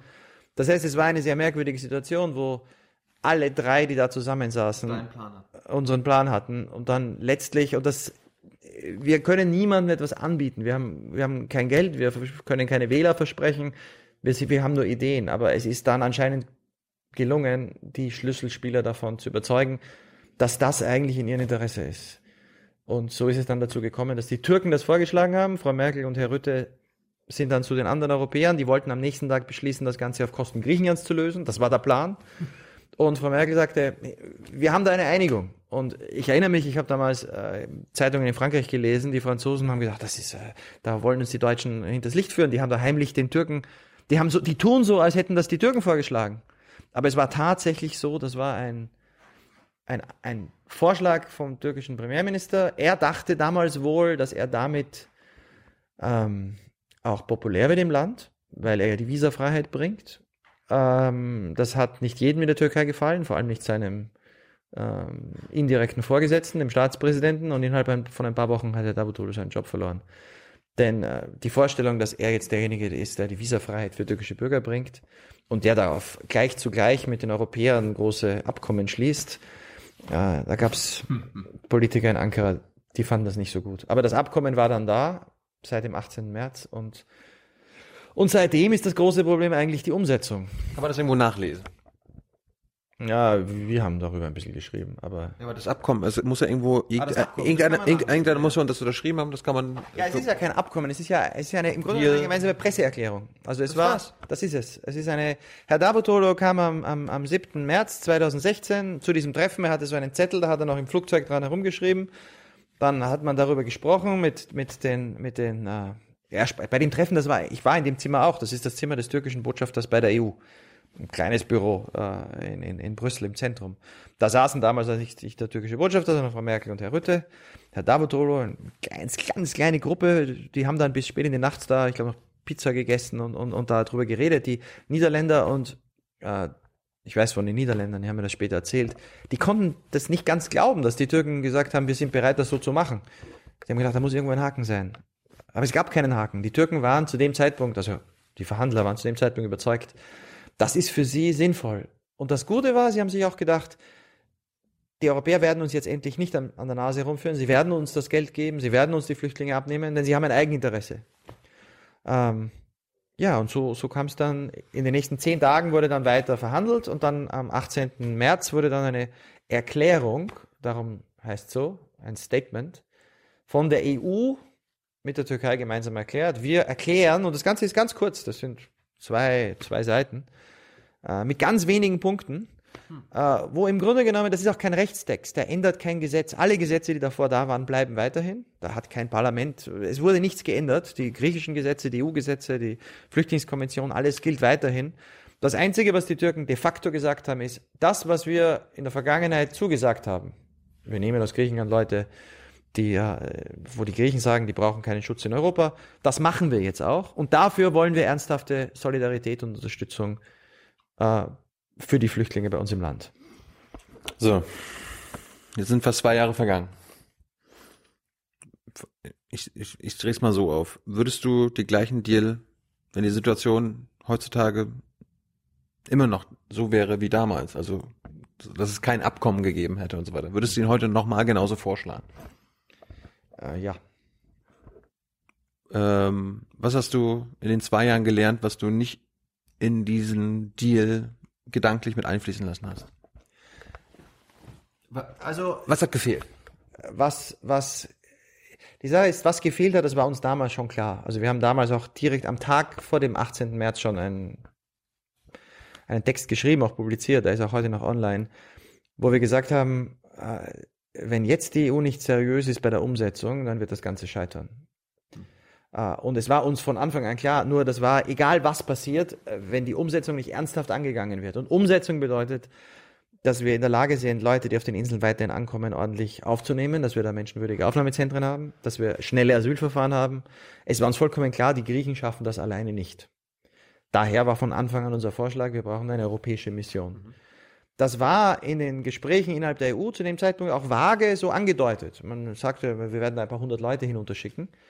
Ähm, aber ernsthaft hat die EU sich nie damit mit der Frage beschäftigt, wie man das umsetzt. Also bis heute, die Kommission hat dann den Auftrag bekommen, das ist die Institution in Brüssel, ja, und, da, und hat dann, äh, das war bereits der allererste ganz grobe Fehler. Äh, Herr Juncker, der Kommissionspräsident, hat dann gesagt, ähm, da habe ich doch einen Beamten vor Ort. Okay, der ist bis jetzt dafür zuständig, bei den Griechen Geld einzutreiben, also die, die Strukturreformen im Zuge der Eurokrise hm. zu überwachen.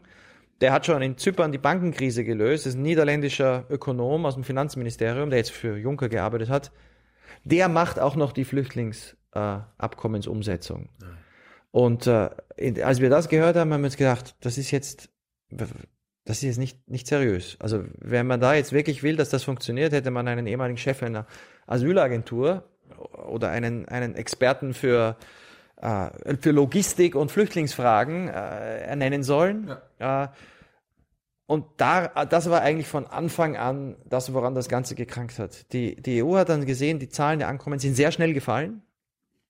Die Zahl der, der Toten ist im, im Sommer auf Null gefallen. Also es sind sehr, sehr schnell. Die NGOs haben alle ihre Boote abgezogen aus der Ägäis, weil kaum noch Leute ertrunken sind. Äh, aber auch die niedrige Zahl von Leuten, die gekommen sind, haben die griechischen Inseln und das Asylwesen dort vollkommen überfordert. Und für die EU war das Problem dann, äh, weil die Zahlen insgesamt niedrig waren, gelöst. Ähm, und, und daran stecken wir heute noch. Aber ganz konkret, ich hatte vor kurzem eine Diskussion mit einer Abgeordneten der niederländischen Grünen, die sehr, sehr kritisch waren. Viele waren sehr kritisch am Anfang. Ganz rechts, also Le Pen und, und, und, und, und Wilders und, und die FPÖ in Österreich haben gesagt, das ist eine Katastrophe, Abkommen mit Erdogan und wir geben den Türken noch Geld. Also die waren natürlich gegen, gegen jede Unterstützung für die Türkei. Aber auch viele Menschenrechtsorganisationen haben sehr, sehr schnell geargumentiert. Das ist äh, das Ende der Flüchtlingskonvention, es wird zu Massenabschiebungen kommen, äh, was gar nicht rechtlich geht. Das ist nicht möglich in der EU, da jetzt massig Leute abzuschieben ohne Verfahren. Und diese niederländische Grüne bei dieser Diskussion in, in Amsterdam vor ein paar Wochen hat dann gesagt, als sie gefragt wurde von dem Moderator, äh, würde sie jetzt das Abkommen aufkündigen? Und was würde sie vorschlagen? Sie sagt, nein, und ich glaube, wir sind in dieser Situation immer noch. Also wenn Sie heute fragen, Leute in Griechenland, je, von jeder Partei oder auch im Europaparlament, ist das Abkommen gut? Dann gibt es immer noch viele, die sagen nein. Aber wenn Sie fragen, haben Sie einen besseren Vorschlag? Dann werden viele sagen, ja, aber die, die Situation auf den Inseln ist schlecht. Ja, das stimmt alles. Und dann komme ich zu dem, wo, ich, wo wir dann sagen, und jetzt seit zwei, zwei Jahren, aber bis jetzt mit nicht genug Erfolg, dann setzt es doch ordentlich um. Warum muss irgendwer länger als ein paar Wochen auf den Inseln festsitzen? Wenn die Verfahren schnell wären, dann ist innerhalb von ein paar Wochen klar, wer kann in die Türkei zurückgeschickt werden und wer nicht. Und wer nicht in die Türkei zurückgeschickt wird, warum sollen die auf den Inseln sitzen? Äh, wenn wir genug Berufungskommissionen dort hätten, wir haben derzeit eine Situation, wo für alle griechischen Inseln, äh, das ist absurd, 100 Berufungsentscheidungen im Monat gefällt werden. Das heißt, die maximale Zahl von endgültigen negativen Entscheiden im Monat von allen Inseln ist 100. Hm. Dafür werden aber tausende Leute festgehalten. Wie lange? Warum? Also entweder man setzt ordentlich um oder man riskiert, und das ist ein Argument, das Politiker eher verstehen, äh, weil, weil sie dann auch Angst haben, dass es schief geht, man riskiert, dass es zusammenbricht. Wir, die, die griechischen Behörden haben es in den letzten zwei Jahren geschafft, im Durchschnitt pro Monat 70 Leute in die Türkei zurückzuschicken. Äh, und gleichzeitig bei den substanziellen Asylentscheidungen, die die gleiche Behörde in Griechenland im letzten Jahr getroffen hat, ist die Mehrheit der Entscheidungen negativ. Das heißt, da ist immer noch die Idee, wir schicken zwar niemanden in die Türkei zurück, aber die Leute bleiben irgendwo und machen sich vielleicht auf den Weg über die Balkanroute. Und wenn die Zahl wieder steigt, dann wird dieses System natürlich wieder zusammenbrechen. Hm. Das heißt, wir appellieren immer noch, und zwar nicht nur in Deutschland, sondern eben auch in Frankreich und in den Niederlanden. Man muss Griechenland helfen. Es ist absurd, Griechen allein zu lassen. Die Griechen müssten eigentlich fordern, dass die EU menschenwürdige Auffang, also Reception Centers, Aufnahmelager auf den griechischen Inseln hat. Niemand sollte dort länger sein als zwei Monate. Innerhalb von sechs Wochen sollten Entscheidungen gefällt sein. Äh, wir sollten sicherstellen, dass wir wissen, was mit Leuten passiert, die in die Türkei zurückgeschickt werden. Das lässt sich sicherstellen. Es geht hier um ein paar hundert Leute im Monat. Mhm. Wir bräuchten eine unabhängige Institution, die das macht. Ich glaube, die Türken wären bereit dazu, vor allem wenn das verbunden ist mit der weiteren Wirtschaftshilfe äh, für Flüchtlinge im Land. Äh, wir, würden, wir würden den Griechen helfen und die Leute würden nicht in Griechenland festsitzen. Und wir würden die, die Asyl bekommen, in der EU aufteilen. Und dieses System, jetzt zurück zum Anfang, das wir für ganz Dublin, für das ganze Mittelmeer brauchen, könnten wir und müssten wir jetzt auf den griechischen Inseln eigentlich schon etablieren.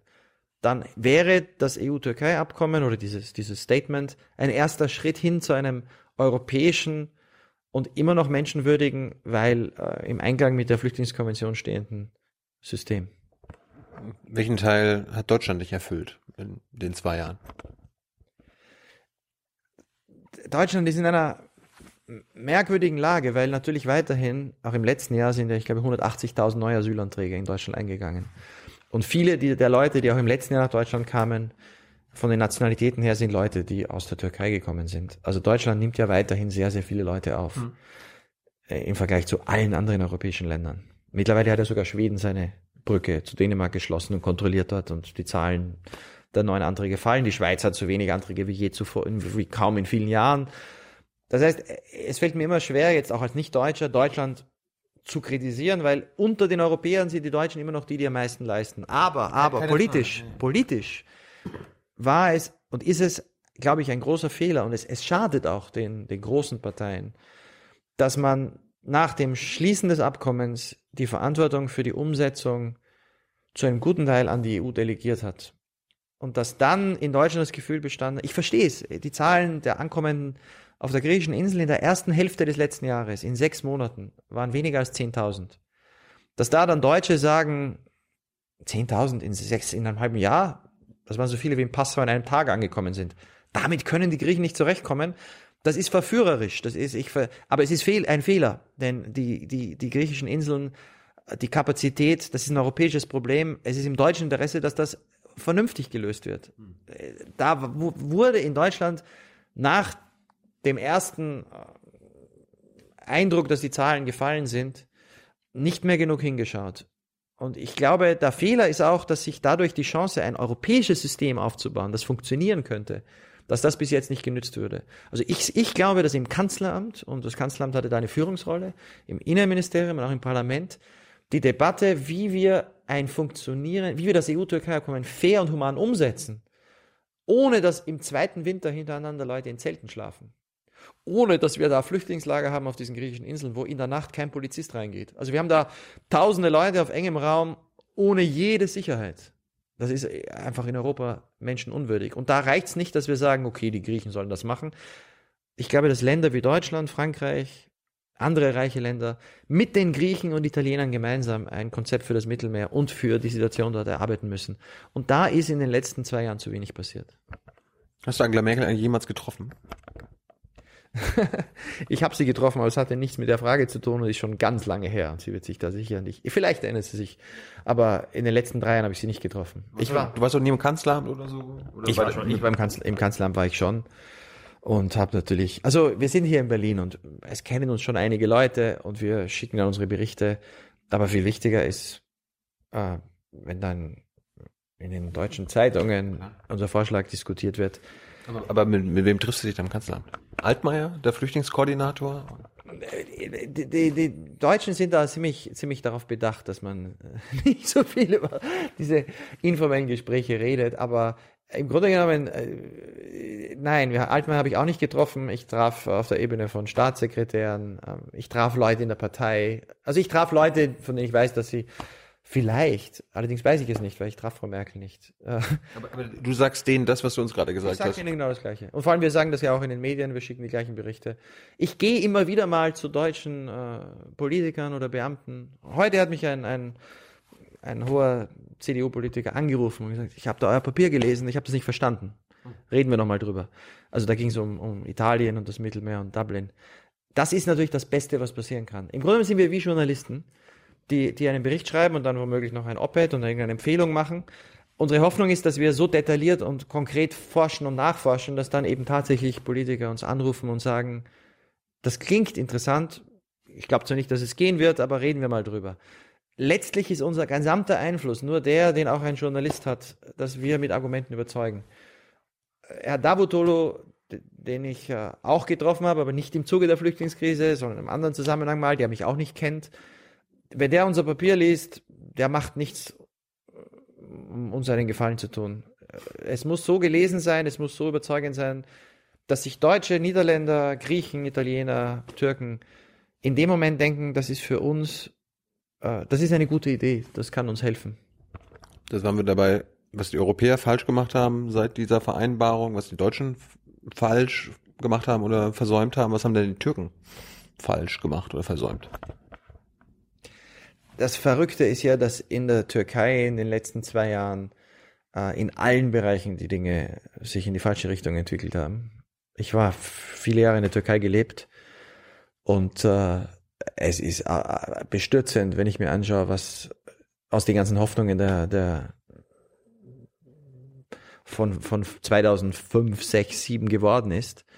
Äh, die politischen Gefangenen, die Journalisten, äh, der Ausnahmezustand. Äh, und vor diesem Hintergrund auch die Verschlechterung der Beziehungen zwischen Deutschland und der Türkei. Der deutsche Botschafter ist, glaube ich, jetzt 18 Mal vorgeladen worden. Das ist ein Rekord, soviel ich weiß. Die Niederländer, die mit den Türken damals verhandelt haben, haben ihren Botschafter abgezogen. Also der wurde nicht mehr ins Land gelassen, jetzt haben sie ihn ab, formell abgezogen. Wir haben eine paradoxe Situation, wo in der Türkei, was die Grundrechte für Türken betrifft, äh, die Situation eine Katastrophe ist. Und wir haben gleichzeitig eine Situation, wo, was die, was Flüchtlinge betrifft, die Türkei immer noch eine Anstrengung unternimmt und, und Leistungen bringt, von denen die meisten europäischen Länder meilenweit entfernt sind. Und das ist der Widerspruch. Also wir haben eine Situation, wo im letzten Jahr, und ich war in Ankara bei einem Registrierzentrum, das ein türkischer NGO leitet, äh, für Nicht-Syrer, da werden jeden Tag 1000 Leute registriert, äh, die neu ankommen, die in der Türkei äh, einen Asylantrag stellen. Im letzten Jahr waren es bis Ende des Jahres äh, allein über 70.000 neue Afghanen. Äh, und jetzt ist die Frage für Europa, was machen wir? Äh, sagen wir jetzt, also es gibt jetzt zwei Extreme. Das eine ist, sagen wir jetzt nichts zur Rechts Menschenrechtslage in der Türkei, den Journalisten, die verhaftet werden, den, den Freunden von mir, die angeklagt wurden auf dreimal lebenslänglich, weil sie als Menschenrechtsanwalt wen verteidigen, die Politiker, die im, die im Parlament waren und jetzt im Gefängnis sind, sagen wir da nichts, weil wir die Türken brauchen. Oder andererseits brechen wir die Beziehungen ab, machen wir kein Abkommen mit den Türken, geben wir ihnen kein Geld mehr äh, und dann können wir sie kritisieren. Äh, und ich glaube, dass es dazwischen, dass es da einen, einen Mittelweg geben muss. Wir müssen die Türkei weiterhin kritisieren, äh, weil die Lage, weil die Türkei auch Mitglied des Europarats ist, sie ist EU immer noch formell EU-Beitrittskandidat. Sie gibt uns damit eigentlich die Einladung, sie zu kritisieren. Aber wir müssen gleichzeitig weiterhin das Geld, was wir derzeit in der Türkei für Flüchtlinge ausgeben, ist, sinnvolles Geld. Wenn eine Million Syrer im Land derzeit von der EU finanziert jeden Monat 25 Euro Sozialhilfe bekommen, oder mittlerweile sind es 30 Euro pro Person, dann ist das für diese Million extrem wichtig, wenn in der Türkei Schulen gebaut werden und wenn auch türkische Beamte, die ich auch kenne, im Bereich der Flüchtlingsintegration weiterhin sagen, wir, wir kämpfen an allen Ecken und Enden, dass wir mehr Kinder in die Schulen bringen, dass wir mehr Kliniken eröffnen, dann sollten wir das unterstützen. Und da den, den Mittelweg zu finden, also einerseits zu sagen, wir, wir, wir, wir behandeln die Türkei jetzt nicht wie Ägypten, dass wir sagen, wobei ich sagen muss, ich glaube, wir kritisieren Ägypten weniger als die Türkei. Ja. Äh, wir kritisieren den Iran mit weniger Aufmerksamkeit als die Türkei. Wir sagen nicht sehr viel über Aserbaidschan.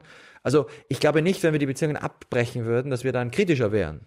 Äh, und ich glaube auch nicht, dass Länder, die nicht mit der Türkei im Flüchtlingsthema zusammenarbeiten, wie Deutschland, deswegen kritischer sind. Das sehe ich nicht.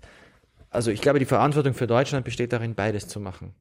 Äh, genau, also genau hinzusehen, was in der Türkei mit den Bürgerrechten passiert. Türken, die Asyl brauchen, Asyl geben, in Deutschland oder anderswo, und Berlin wird ja mittlerweile ein Zentrum der türkischen Diaspora, und trotzdem im Bereich der Flüchtlingspolitik mit der Türkei so zusammenzuarbeiten, dass die Situation sich für Flüchtlinge verbessert. Ähm, daran haben alle ein Interesse und daran hat vor allem auch Deutschland ein Interesse. Aber die Frage war ja, was hat die Türkei nicht eingehalten seit in den letzten zwei Jahren? bezogen auf diesen Also auf dieses Abkommen. Abkommen. Ja, ja. Also Ja, ich habe gleich über die Menschenrechte allgemein geredet. I- In Bezug auf das Abkommen hat die Türkei ihren Teil eigentlich eingehalten.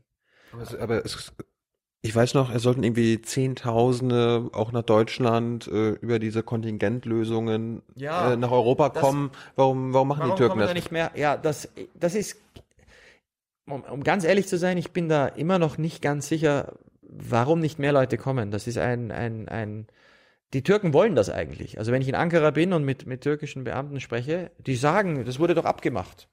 Und dann rede ich mit Europäern, äh, erst vor kurzem wieder in den Niederlanden, die, die sagen, ja, wir waren auch bereit und die Türken haben uns auch Listen gegeben mit Namen, aber da waren nicht, das war, das waren nicht sehr viele Leute. Ich glaube, das Grundpro, also die Türken haben nicht sehr viele Namen vorgeschlagen. Und, und UNHCR ist ja eingebaut in diesen Mechanismus, also das UN-Hilfswerk, Flüchtlingshilfswerk. Und die tun sich auch schwer, große Zahlen von Leuten zu behandeln. Also das ist weltweit ein Problem für UNHCR. Ich glaube, dass der ganze Ansatz wahrscheinlich der falsche war. Man hat versucht, Umsiedlungen zu machen, so wie UNHCR normalerweise Umsiedlungen macht. Und das dauert ewig. Also eine Umsiedlung von einem Flüchtling über UNHCR nach Amerika, das konnte manchmal zwei Jahre dauern. Unser Vorschlag, auch da von Anfang an, der nicht aufgenommen wurde, an alle, an die Türken und die Europäer, war, ähm, macht eine, macht eine Bewerbung, ein, ein Verfahren, wo Syrer sich bewerben können und dann macht eine Lotterie. Also wenn ihr, wenn ihr schnell 50.000 Syrern, es geht ja nicht darum jetzt, weder wie die Türken fürchten, sollen die Deutschen jetzt irgendwelche Akademiker auswählen, noch wie die Deutschen fürchten, dass die Türken nur lauter Schwerkranke schicken. Macht ein faires System, das schneller geht. Äh, Es wäre extrem wichtig für das Abkommen, für die Flüchtlinge und für die Türken, wenn wir sagen, wir, wir stehen zu unserem Versprechen und anstatt dass 50.000 Leute äh, in Boote steigen müssen, in den letzten zwei Jahren nach Griechenland kommen, nehmen wir die versprochenen 70.000 äh, mit Flugzeugen auf. Dafür funktioniert dann der Rest des Abkommens auch. Ich glaube, es würde auch in Deutschland die Fähigkeit, oder in Deutschland, in den Niederlanden, in anderen Ländern, so eine Zahl zu bewältigen, wäre äh, absolut gegeben. Wir haben heute die Fähigkeiten, die Registrierung, die Unterbringung. Es ist viel, immer noch viel weniger Leute als vor, vor drei Jahren. Ähm, und ich glaube, dass das im Interesse aller wäre. Aber auch auf der türkischen Seite ist das Interesse, das Abkommen hat für die Türken funktioniert. Die Zahlen sind gefallen, die Türken haben Geld bekommen. Und ich habe das Gefühl, der türkische Präsident äh, sieht sich, denkt sich vielleicht, aber das spekuliere ich jetzt, aber das höre ich so aus Ankara, jetzt mit den Europäern darüber zu feilschen, ob man da 50.000 Leute aufnimmt. Die Türkei hat dreieinhalb Millionen.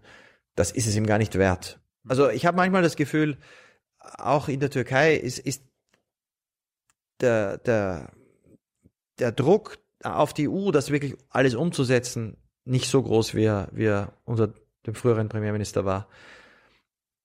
Aber die Türken brauchen dieses Abkommen genauso wie die EU. Und darauf beruht immer noch meine Hoffnung, dass wir am Ende zu einem System kommen, wo die EU sich langfristig dazu verpflichtet, Flüchtlingen der Türkei zu helfen. Die werden ja nicht zurückgehen in absehbarer Zeit. Also die Situation in Syrien ist ja schlimmer als, also keinen Deut besser als vor zwei Jahren, verschlechtert sich ja immer mehr. Und die Türken werden weiterhin Hilfe brauchen, wenn diese Leute integriert werden sollen. Und die EU hat weiterhin ein Interesse, da wirklich großzügig zu helfen. Und so gesehen hoffe ich, dass das Abkommen einen Aspekt der Beziehungen erzeugt, wo weiterhin auch Zusammenarbeit im beiderseitigen Interesse möglich bleibt. Und ansonsten hoffe ich, dass die Türkei irgendwie den Weg zurückfindet zu, zu den Reformen und äh, Versprechen von mehr Demokratie von vor fünf Jahren, aber danach sieht es derzeit nicht aus. Und Gerald, letzte Frage.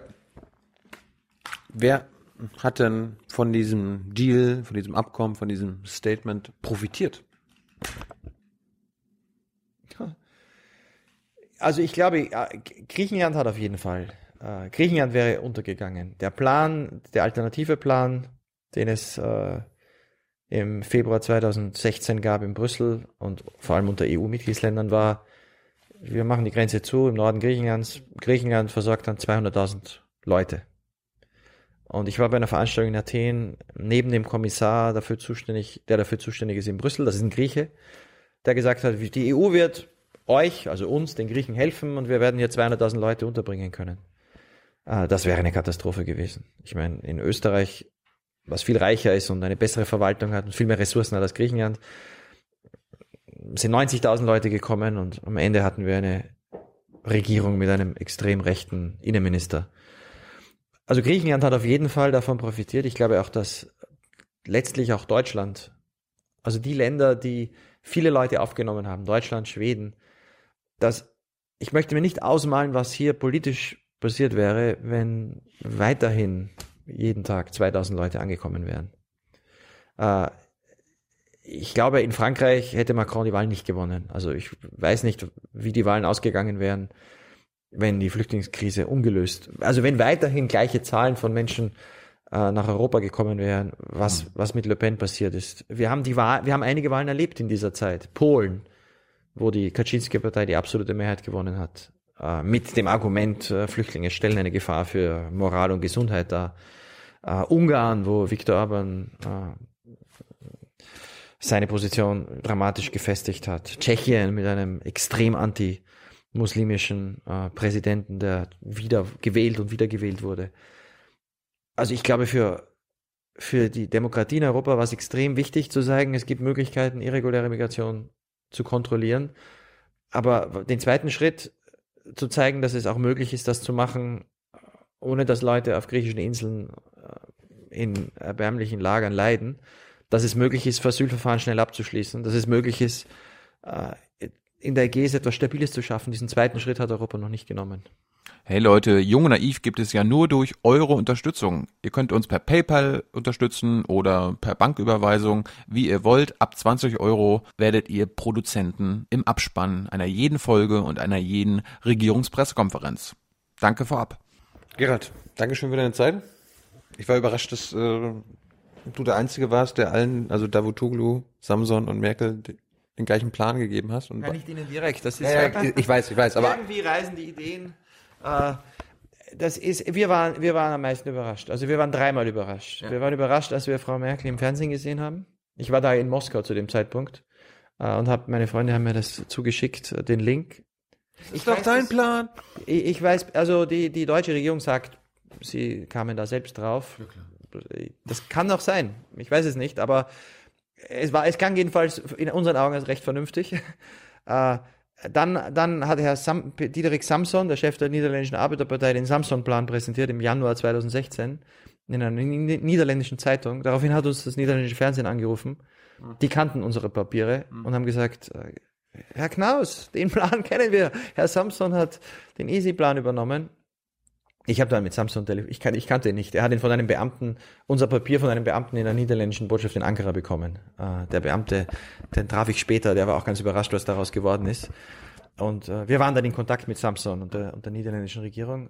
Ja, und dann das letzte war, als äh, der Herr Davutoglu unser Papier auf einmal als den Davutoglu-Plan präsentiert hat. Mein Gedanke war nur so ein bisschen, braucht es nicht einen größeren Markt an Ideen oder Papieren? Anscheinend seid ihr die äh, einz der einzige Verein aktuell, der brauchbare Ideen präsentiert, was man da jetzt nun halten mag oder nicht. Ist, ist, ist interessant. Dass es so wenig äh, brauchbare Vorschläge von anderen Instituten gibt. Ich kann mir das nicht erklären. Ich, ich glaube, also äh, zum Teil ist es natürlich Zufall, aber ich glaube ein ein ein ich glaube sehr sehr viele, die sich in die die Ideen präsentieren für, ich meine, jeder Journalist hat Vorschläge in seinen Artikeln, was passieren soll. Jeder Think Tank, jede, jedes, jeder Universitätsprofessor. Es gibt ja so viele Papiere, die erscheinen.